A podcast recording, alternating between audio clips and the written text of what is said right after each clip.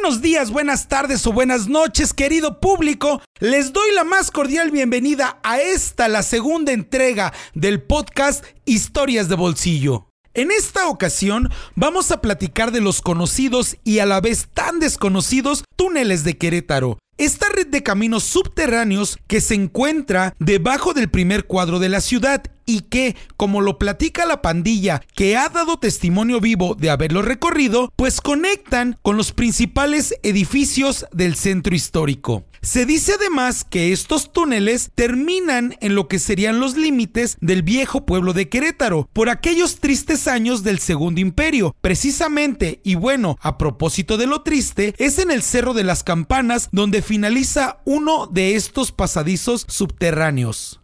Antes de continuar y adentrarnos en este tema que estoy seguro es tan fascinante para ustedes como lo ha sido para mí, pandilla, quiero agradecer el apoyo con sus likes, con sus escuchas y por compartir nuestro primer podcast, Los Bandidos de Tlacote el Bajo. De verdad, de verdad, una chulada todos sus comentarios y todos sus piropos. Quiero también dar gracias a nuestra casa, a Radio Criminal, que se pone las pilas y aunque pareciera una sencilla producción, créanme que es con todo el corazón. Pues ahora sí, si están en sus casas, agarren un buen lugar, si van manejando, si están estudiando, igual prepárense, vamos a ver qué sale de este cotorreo. Primero entonces, vamos a platicar de dónde es que surge el rumor. Para ello, y sin detenernos mucho, porque bueno, eso será tema de otro episodio, vamos a situarnos en el ya mencionado Querétaro del Segundo Imperio, en el año 1867. Vamos a recapitular rápidamente los hechos de la caída del imperio. Sucede que la ciudad está sitiada.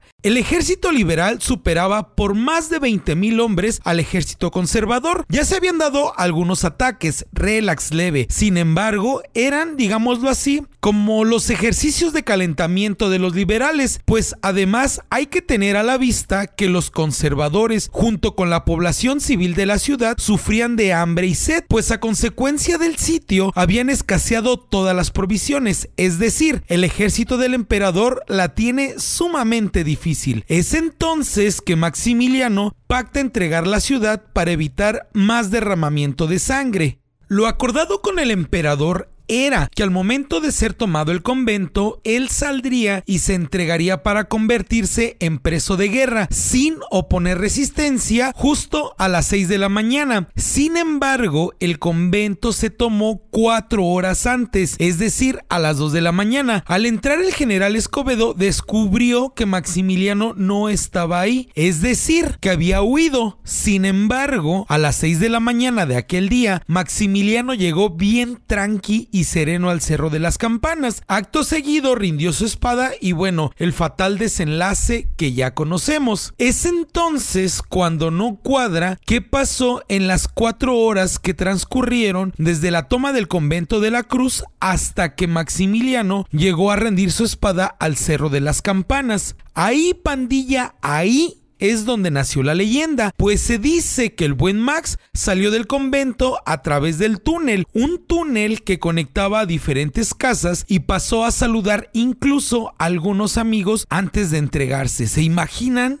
Sin embargo, nariz de perro gris. Hay varios puntos en esta historia de la caída del imperio que no cuadran, pero por ahora ahí les va un spoiler. Sépanse que así ni fue como pasaron las cosas. Sin embargo, lo que nos interesa de esto es que la leyenda, la de los túneles, derivó de una carta que el general Mariano Escobedo envió al entonces presidente Porfirio Díaz, donde detallaba precisamente que en la toma de Querétaro no llegó y tomó por sorpresa el convento de la Cruz, como lo había declarado en su momento a Juárez. En realidad, Maximiliano se había entregado esto que les platico de la carta con la verdad del sitio de Querétaro pasó 20 años después de que ya había terminado el sitio. ¿Se imaginan 20 años don chingón general Mariano Escobedo haciendo esas cosas? Y luego en un hecho tan trascendente, todo el pedo de Maximiliano, el segundo imperio, No, era la, invasión francesa, o sea, era muchísimo.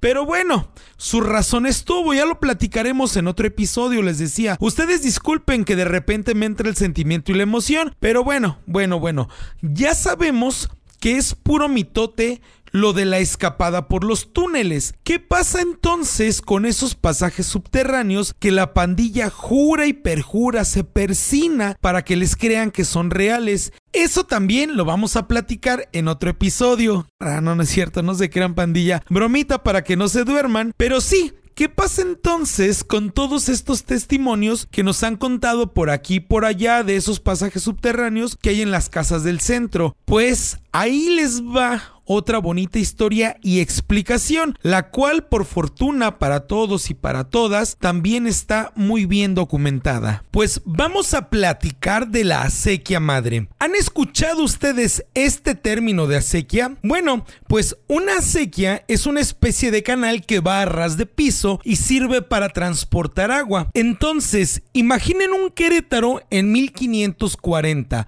Apenas hacía casi 20 años que la Gran Tenochtitlan había sido derrotada Tenía menos de 10 años de ser fundada la ciudad de Querétaro. Realmente le soy sincero, de manera personal, pues me es muy difícil imaginar cómo sería en ese entonces la ciudad. Pero bueno, las personas que vivían por este lado del mundo hacían acequias para poder acercarse el agua, ya fuese para sus cultivos o para el consumo doméstico, es decir, extendían la acequia hasta sus casas. Bueno, pues aquí en la ciudad, en ese Querétaro de 1540, había una sequía que llevaba agua desde el río Querétaro. Esta sequía iniciaba en lo que en aquel entonces se le conocía como la presa de la Purísima. Se encuentra geográficamente, para que lo ubiquen, en la parte trasera de lo que ahora es el Seminario y Conciliar de Hércules, hacia la zona que ocupó muchos años después la Hacienda de Carretas. Es decir, de ahí del seminario salía hacia Carretas, seguía un poco, digamos, la trayectoria del río Querétaro y después eh, giraba, pues no sé, supongo a lo mejor sobre Paté, parece ser que era sobre Paté y llegaba a lo que ahora es, decíamos, eh, la zona que ocupó la hacienda de Carretas.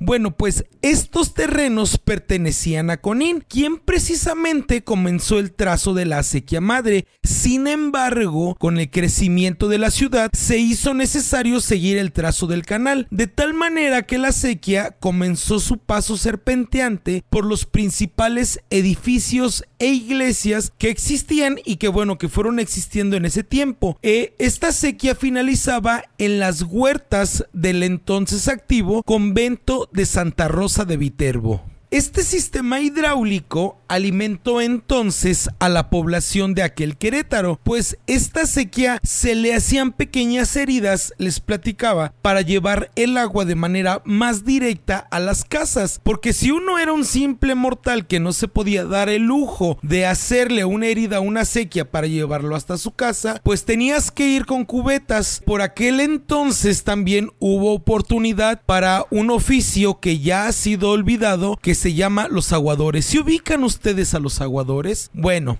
sin embargo, el crecimiento de la ciudad continuó y hubo que dar cabida cada vez a más personas, lo que implicaba por supuesto muchísimas cosas, entre ellas los desechos. ¿Qué iba a pasar con sus desechos? La basura entonces era arrojada a la sequía, sin contar además que los obrajes e industrias, como las jaboneras que ya se habían establecido en los años posteriores y decíamos en este crecimiento de la ciudad de Querétaro, pues también también vertían en la sequía sus desechos. Entonces imagínense la industria y todo el pueblo desechando en la sequía. Bueno, pues pronto esto se convirtió en un foco de enfermedades e infecciones y la ciudad, imagínense, sufría enormemente por la falta de agua. Luego de otra leyenda de amores imposibles y por este pesar justamente de los habitantes, bueno, en Querétaro se construyó el mítico acueducto. Así es, pandilla, ese que dice la leyenda que está hecho de sangre de toro y que fue producto del amor prohibido del marqués de la villa del Villar del Águila por una monja que nunca le pudo corresponder, pues así mero, este mismito acueducto, pues bueno, traía el agua desde la cañada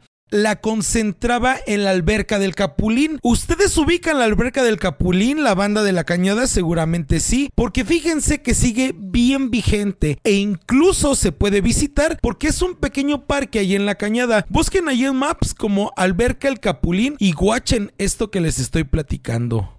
La onda es que entonces el acueducto comenzó a funcionar y nos olvidamos de la sequía. Bueno, pues cuando entré en desuso, lo que se hizo en primer lugar fue cubrirla con una especie como de techo de piedra para evitar que las infecciones continuaran. Con el paso del tiempo, naturalmente, y con la continua evolución de la ciudad, se fueron construyendo nuevas casas y construcciones en general que fueron sepultando los rastros de la vieja sequía el historiador queretano Jorge López propone el paso de la sequía madre basado, les decía, en mapas muy bien documentados, sobre todo por los principales templos y conventos de la ciudad. Este trazo coincide bien con los testimonios que se han dado acerca de los recientes o no tan recientes avistamientos de estos llamados túneles.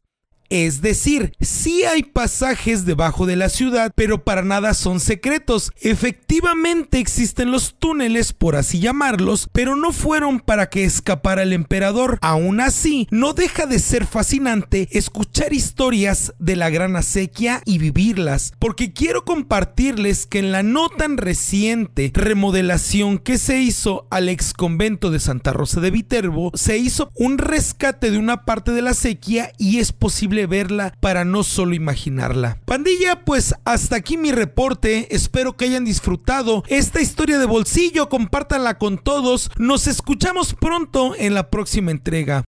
Gracias. Radio Criminal